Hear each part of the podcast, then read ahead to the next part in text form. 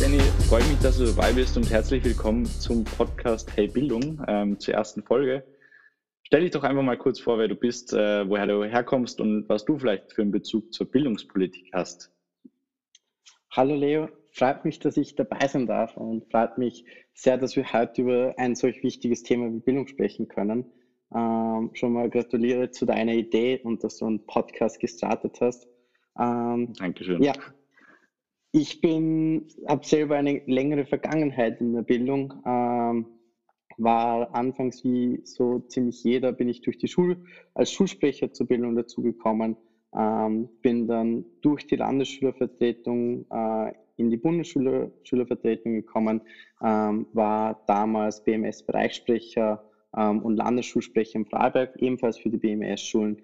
Ähm, bin dann äh, gleichzeitig auch in der Schülerunion tätig gewesen und ähm, jetzt Landesobmann, beziehungsweise war letztes Jahr Landesobmann der Schülerunion Freiberg und jetzt gerade noch im Bundesvorstand der Schülerunion Österreich, ähm, welche, das Amt werde ich dann im August niederlegen und somit auch meine letzten Tätigkeiten mit der Schülervertretung zu, zu tun haben.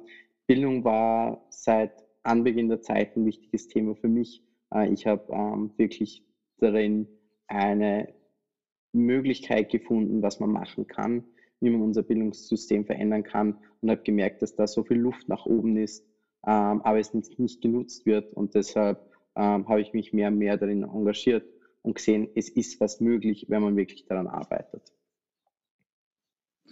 Sehr, sehr coole Introduction. Also, wie wir jetzt bereits gehört haben, ähm, hast du schon eine relativ lange Vergangenheit und, und einfach viel, viel Zeit verbracht äh, mit Schülervertretung und, damit auch irgendwie mit, mit Bildungspolitik.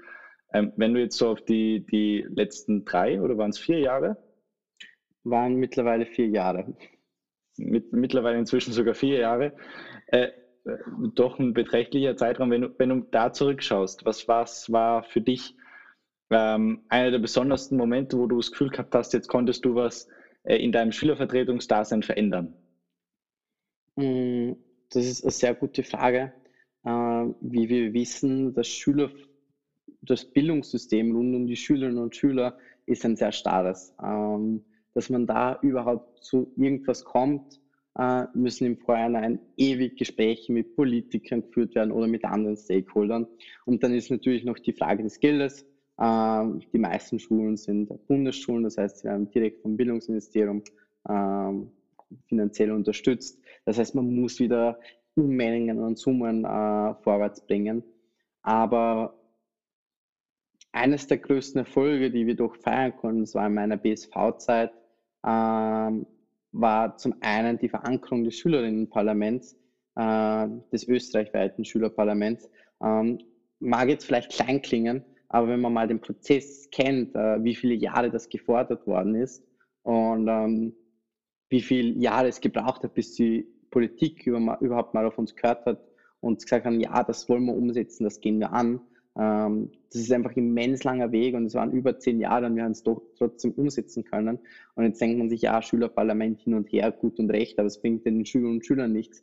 Ähm, doch, es bringt schon was, weil es gibt uns Schülervertretern nochmal die Möglichkeit, ein neues Sprachrohr zu öffnen. Wir sind wirklich, wir werden wahrgenommen, wir sind auf Österreichs Ebene gesetzlich verankert. Das Schülerparlament auf Österreich-Ebene muss stattfinden. Der Nationalratspräsident äh, hält eine Begrüßungsworte, der Bildungsminister ist anwesend, Mitarbeiter des Bildungsministeriums sind dabei. Das heißt, es sind schon Personen dabei, die Entscheidungen treffen können im Bildungssystem und somit den Schülervertretern österreichweit auch mal zuhören.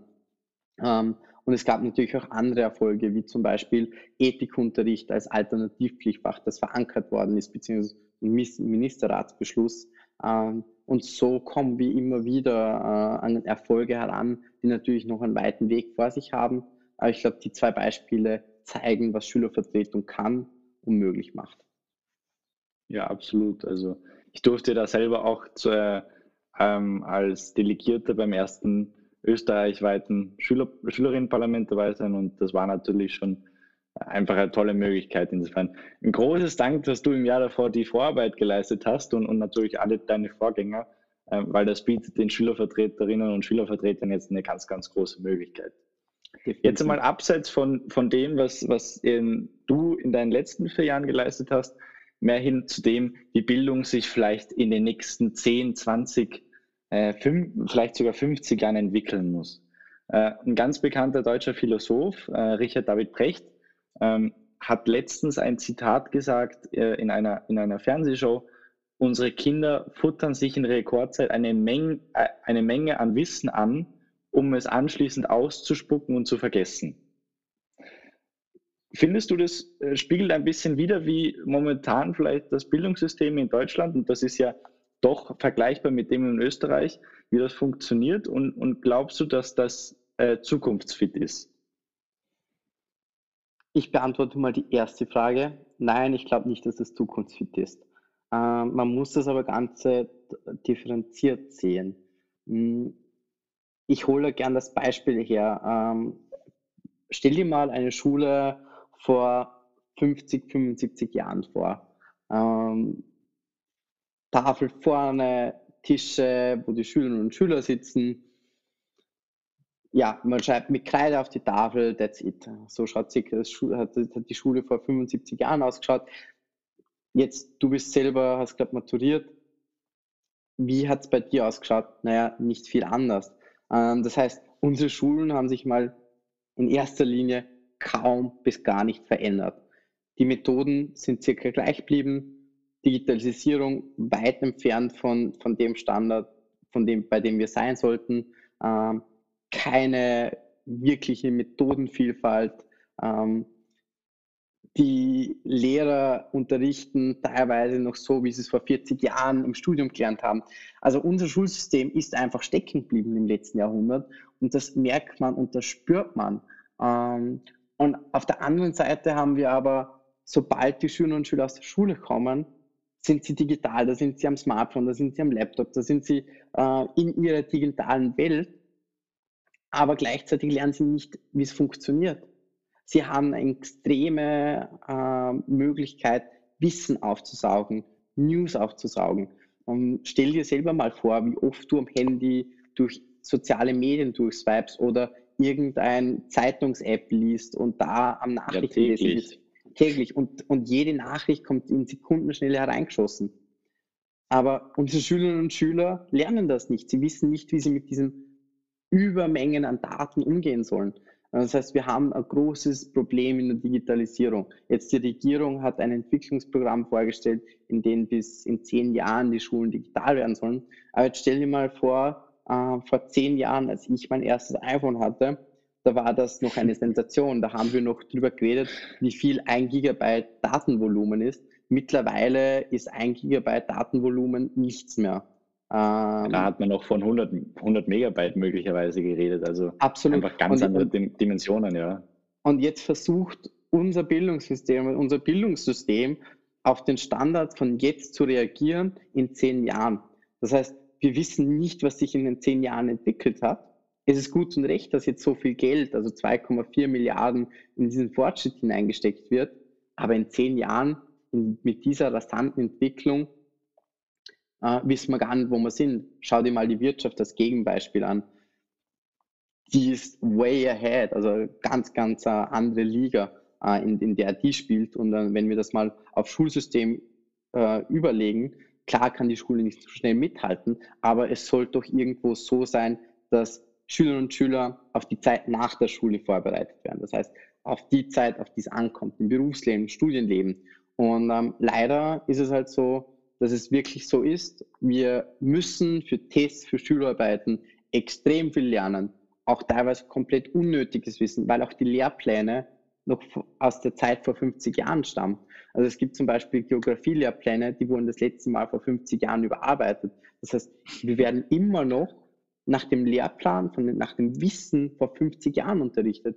Und das ist gefährlich. In dieser rasanten Zeit, in der wir uns ständig weiterentwickeln, überall News aufsaugen können, Wissen aufsaugen können, ist es ganz, ganz schwierig, dass wir noch so in einem veralteten System sind. Das heißt, wir müssen jetzt rasant reagieren, die Schulen müssen rasant reagieren. Wir müssen auf die Herausforderung, auf die Zeit des 21. Jahrhunderts eingehen und vor allem unsere Schülerinnen und Schüler darauf vorbereiten, weil so werden sie nicht bestehen können im Berufsalltag. Das heißt, äh, zwei Punkte vielleicht nochmal, also um aufs Zitat zurückzukommen, äh, du bist auch der Meinung, dass äh, die Schülerinnen und Schüler einfach wirklich ähm, Bulimie lernen, um es anschließend auszuspucken und dann wieder zu vergessen. Das würdest du eigentlich auch so bestätigen, mhm. oder? Ja, um es auf den Punkt zu bringen, für Tests und Schularbeiten lernen wir ganz viel auswendig, meistens in der Nacht davor und wir vergessen es eh wieder. Und das hat aber auch damit zu tun, mit diesem übermäßigen Konsum an äh, Daten, ja. weil wir können ja immer ja. alles jederzeit nachschauen. Wir müssen es uns ja nicht mehr merken. Gleiche mit Sprachen. Es wird ja jetzt schon von Schülern behauptet, naja, wieso soll ich Spanisch, Französisch etc. lernen, wenn ich das eh nachschauen kann oder mein Handy für mich reden kann. Und ich kann sie jetzt aus persönlicher Erfahrung äh, selber sagen. Ich bin gerade in Genf, äh, arbeite in Genf, französischsprachige Schweiz. Ähm, ich bin heilfroh, dass ich Französisch gehabt habe in, in meiner Schule und dass ich mich nicht darauf, äh, dass ich nicht darauf vertraut habe, dass irgendwann mal mein iPhone alles äh, ausspucken wird, weil wenn ich darauf vertraut hätte, dann wäre ich jetzt maßlos überfordert. Ja, und gleichzeitig sagst du aber auch, dass wir wahrscheinlich schon ähm, viel zu spät dran sind mit äh, jetzt einmal anfangen, unser Bildungssystem zu digitalisieren. Ich meine, es gibt ja äh, andere Länder als Beispiele, Singapur oder auch Estland, ein absoluter Digitalisierungsführer, die das bereits vor fünf Jahren getan haben. Und äh, glaubst du wahrscheinlich dann auch, dass in zehn Jahren wahrscheinlich ein Computer, den, so wie wir ihn jetzt kennen, einfach auch schon wieder out of date ist, oder? Absolut. Und du hast gerade Estland angesprochen. Kleine Anekdote zu Estland, äh, unterbrich mich, wenn ich schon wieder ausschweife. Ähm, Estland war vor, Kein wir Problem. haben ja die PISA-Studie-Ergebnisse wieder bekommen. Estland war bei der letzten PISA-Studie, also beziehungsweise äh, 2009, das heißt vor zehn Jahren, waren sie, also ich glaube 21 Punkte hinterher. Ich bin mir jetzt noch nicht sicher, ich vergreife mich da jetzt nicht in Zahlen. Auf jeden Fall, sie waren wirklich weit hinten, waren im Mittelfeld unterwegs, also im unteren Mittelfeld. Ähm, und normalerweise rechnet man damit, dass man circa 20 Jahre braucht, um so einen äh, Rückstand aufzuholen, was aber auch wieder, wenn man weiterdenkt, nicht möglich ist mit denen, die wirklich die Pole-Setter sind, wie China und Co. Da kann man nicht mithalten. Die sind in zehn Jahren schon wieder weiter, aber ist oder in 20 Jahren schon wieder weiter. Estland hat es geschafft, in zehn Jahren ähm, an die Spitze von Europa zu kommen.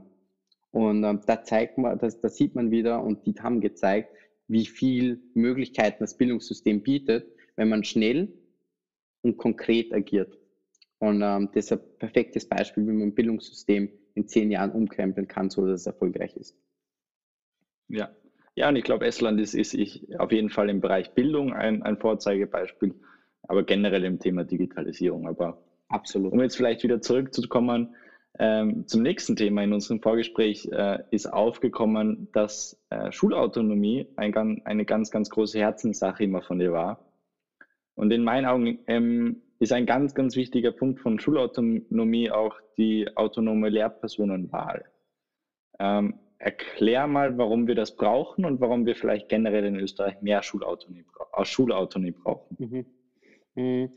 Wieso ist ein Herzensthema von mir? Ich habe damals vor sechs Jahren, war es bei meinem ersten Schülerinnenparlament in Vorarlberg, einen Antrag zur Schulautonomie gestellt. Damals hat es noch kaum jemand verstanden und dann irgendwann kam es doch. Äh, und es war ganz wichtig, dass Schulautonomie herrscht. Ähm, wir haben unterschiedliche Gegebenheiten an den verschiedenen Standorten. Vorarlberg hat ganz andere Voraussetzungen wie Wien. Äh, eine Schule in einer kleinen Ortschaft hat ganz andere äh, Bedingungen, ganz andere Schwerpunkte wie eine Schule in einer Großstadt.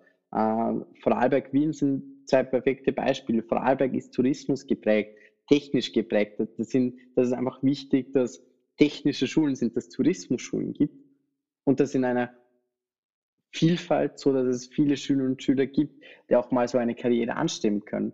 Während in Wien wieder mehr auf Uni leben, also viele AHS-Schulen und und und. Also das heißt, da gibt es ganz unterschiedliche Standorte und dann brauchten, brauchen die Standorte auch noch ihre eigenen Schwerpunkte, die sie setzen können. Und ich glaube, Schulautonomie ist die Möglichkeit, wie Schulen sich so orientieren können, dass es den Schülerinnen und Schülern am besten geht, dass sie die Möglichkeit haben, sich so auszurichten, wie der Standort es wirklich braucht.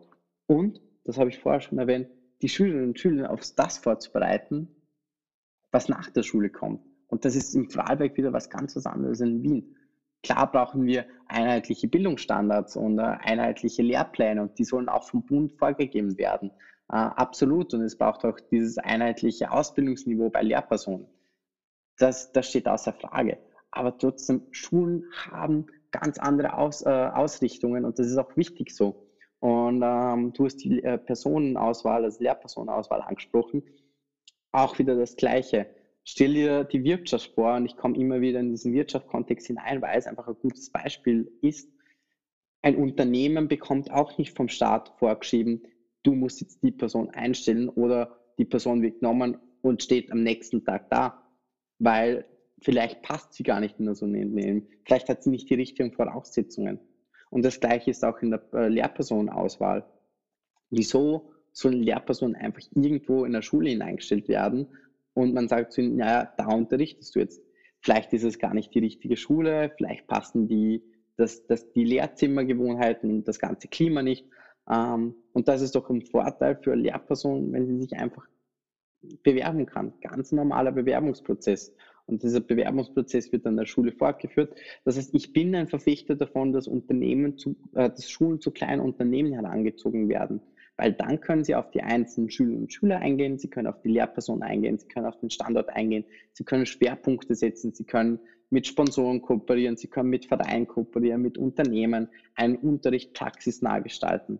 Und ähm, im Moment verhindert das einfach dieses über regulierte System, äh, dieses vom Bund vorausgegebene System. Und dann komme ich zum anderen Thema, das, das mich auch so gefreut hat, dass es kommen ist. Leider sind wir noch nicht so weit. Aber die Clusterschulen. Clusterschulen haben ein so enorm großes Potenzial. Stell dir vor, du kannst eine Handelsakademie und ein, eine AES-Oberstufe hast in einem Cluster drin.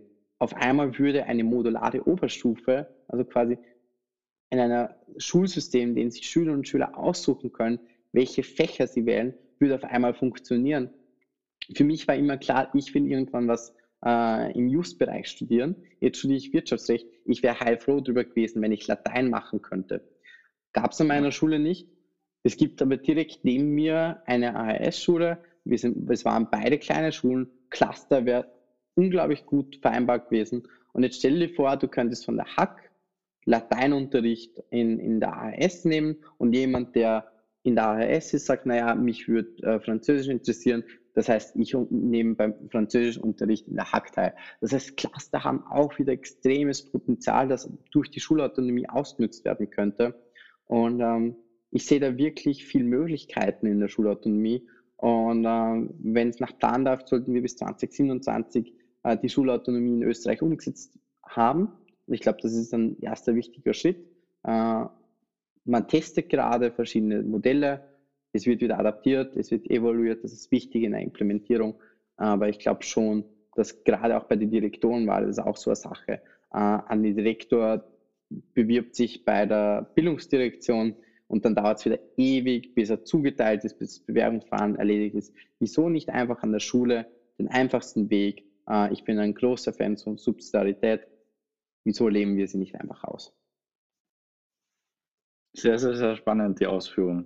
Ähm, habe ich so auch äh, bisher selten gehört, aber total spannende Ansichten. Ähm, was du außerdem in dem Vorgespräch erwähnt hast, waren Mittelschulen. Ähm, und da kommt vielleicht von meiner Seite ein bisschen die kritische Frage, wo, wo es mich total auch interessiert, was du darauf sagst. Ähm, sind Mittelschulen eigentlich überhaupt noch zeitgerecht? Ähm, weil es gibt ja viele Leute, die sagen, ähm, dass die Spaltung, ähm, also die Aufspaltung der Mittelschule in Mittelschule und Gymnasium, also die Mit äh, Mittelstufe, dass die ja eigentlich eine gewisse Chancengerechtigkeit nimmt. Ähm, was sagst du dazu?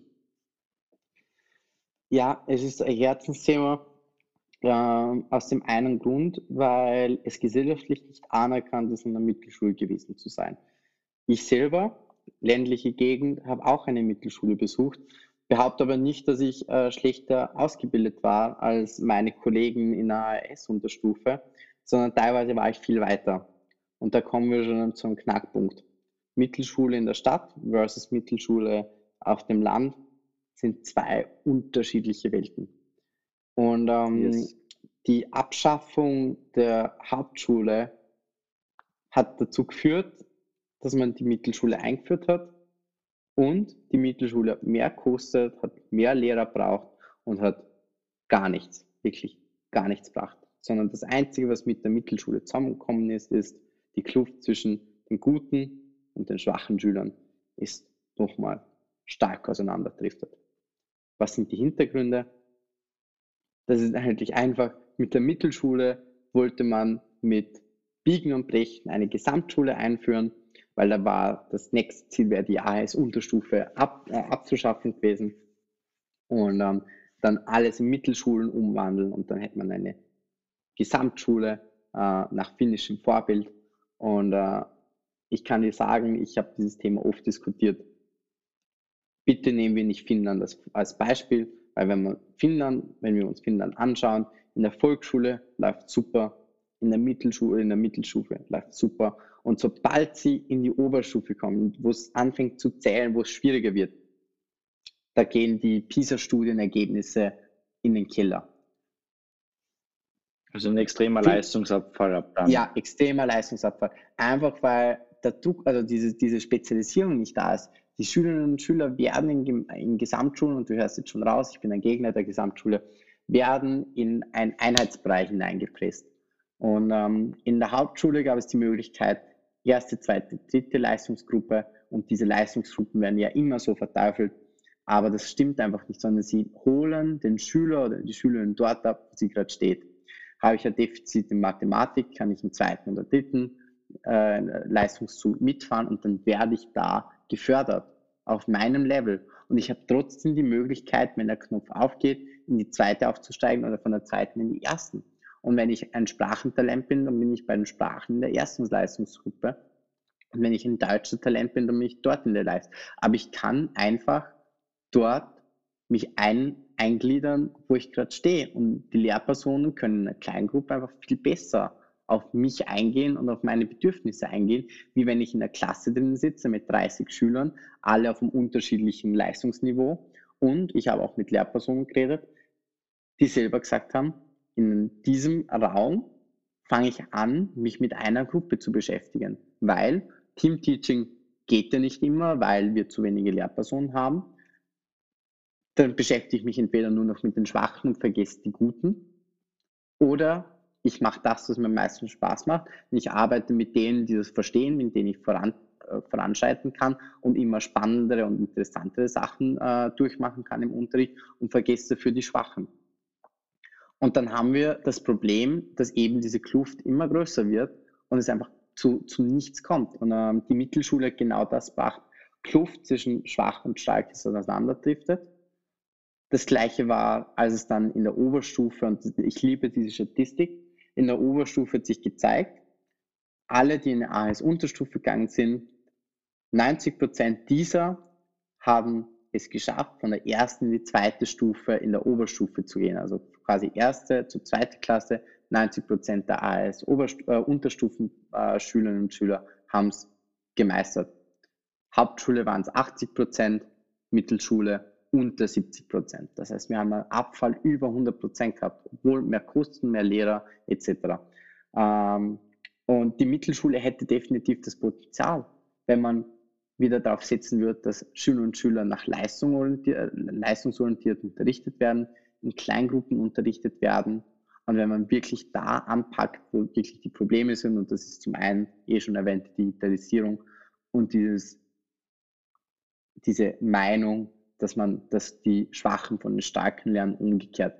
Das ist leider nicht so. Und das haben auch viele Lehrpersonen einfach bestätigt. Es ist ein Auseinanderdriften und kein Zusammendriften.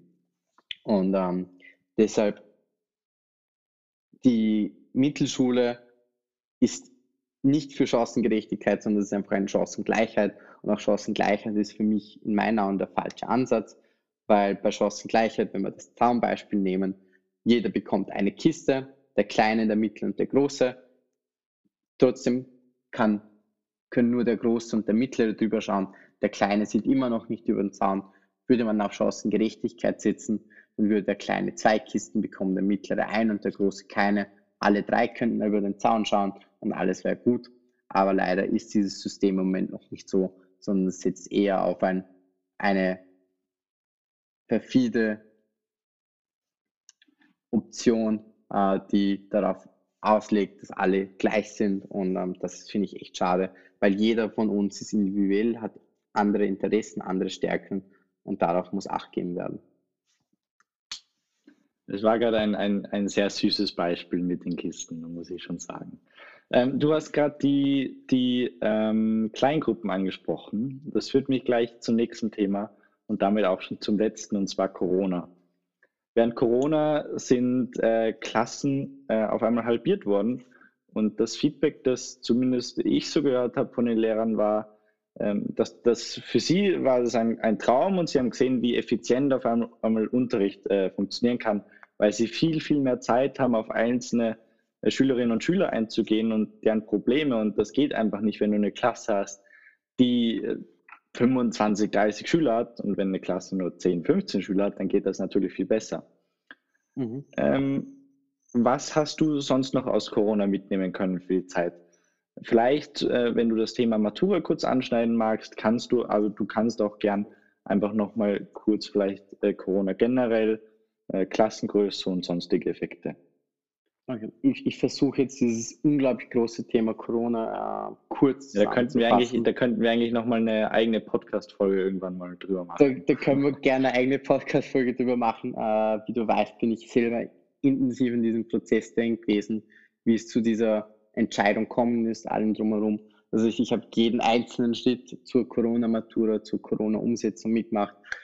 Äh, es war spannend. Äh, ich fange kurz bei der Matura an. Ich glaube, es war wichtig, dass eine Matura da war, weil ähm, würde man sich das mal vorstellen in ein paar Jahren und man drin stehen hat, naja, keine Matura, beziehungsweise Matura ist gleich äh, Abschlusszeugnis. Ich glaube, viele Arbeitgeber hätten ein Problem damit und würden das nicht ganz für ernst nehmen und Schülerinnen und Schüler würden in eine Problemsituation kommen. Äh, ich glaube, jetzt haben wir in diesem Jahr eine gute Mittellösung gefunden, die für alle sehr passend war. Es war eine Matura, die lösbar war mit 50-50, mit Schulnote und Maturanote. Also ich glaube, das war ein, ein sehr gutes System, ähm, um das zu Matura zu sagen. Allgemein setze ich nochmal kurz bei der Digitalisierung an. Man hat jetzt über Jahre hin gesagt, naja, funktioniert nicht, geht nicht, kein Geld nicht, nichts geht nicht. Und auf einmal musste man. Und dann hat es funktioniert. Viele Schulen haben innerhalb kürzester Zeit auf digitalen Unterricht um, umgesetzt. Ich kann ein Beispiel aus meiner alten Schule bringen. Die haben, also wir waren immer schon sehr digital. Das heißt, wir haben immer Klassenzimmer mit Laptops gehabt etc. Aber unsere Schule, meine alte Schule, die BZ Wirtschaftsschule, hat es geschafft, innerhalb von einem Tag den Unterricht komplett digital zu verlegen. Das heißt, du hast auf einmal ein digitales Klassenzimmer gehabt und die haben am nächsten Tag schon normal weitergemacht. Das wäre nichts gewesen, halt digital. Und ähm, wir haben jetzt österreichweit gesehen und wir haben auch eine Umfrage gesehen, wie gut das funktioniert hat.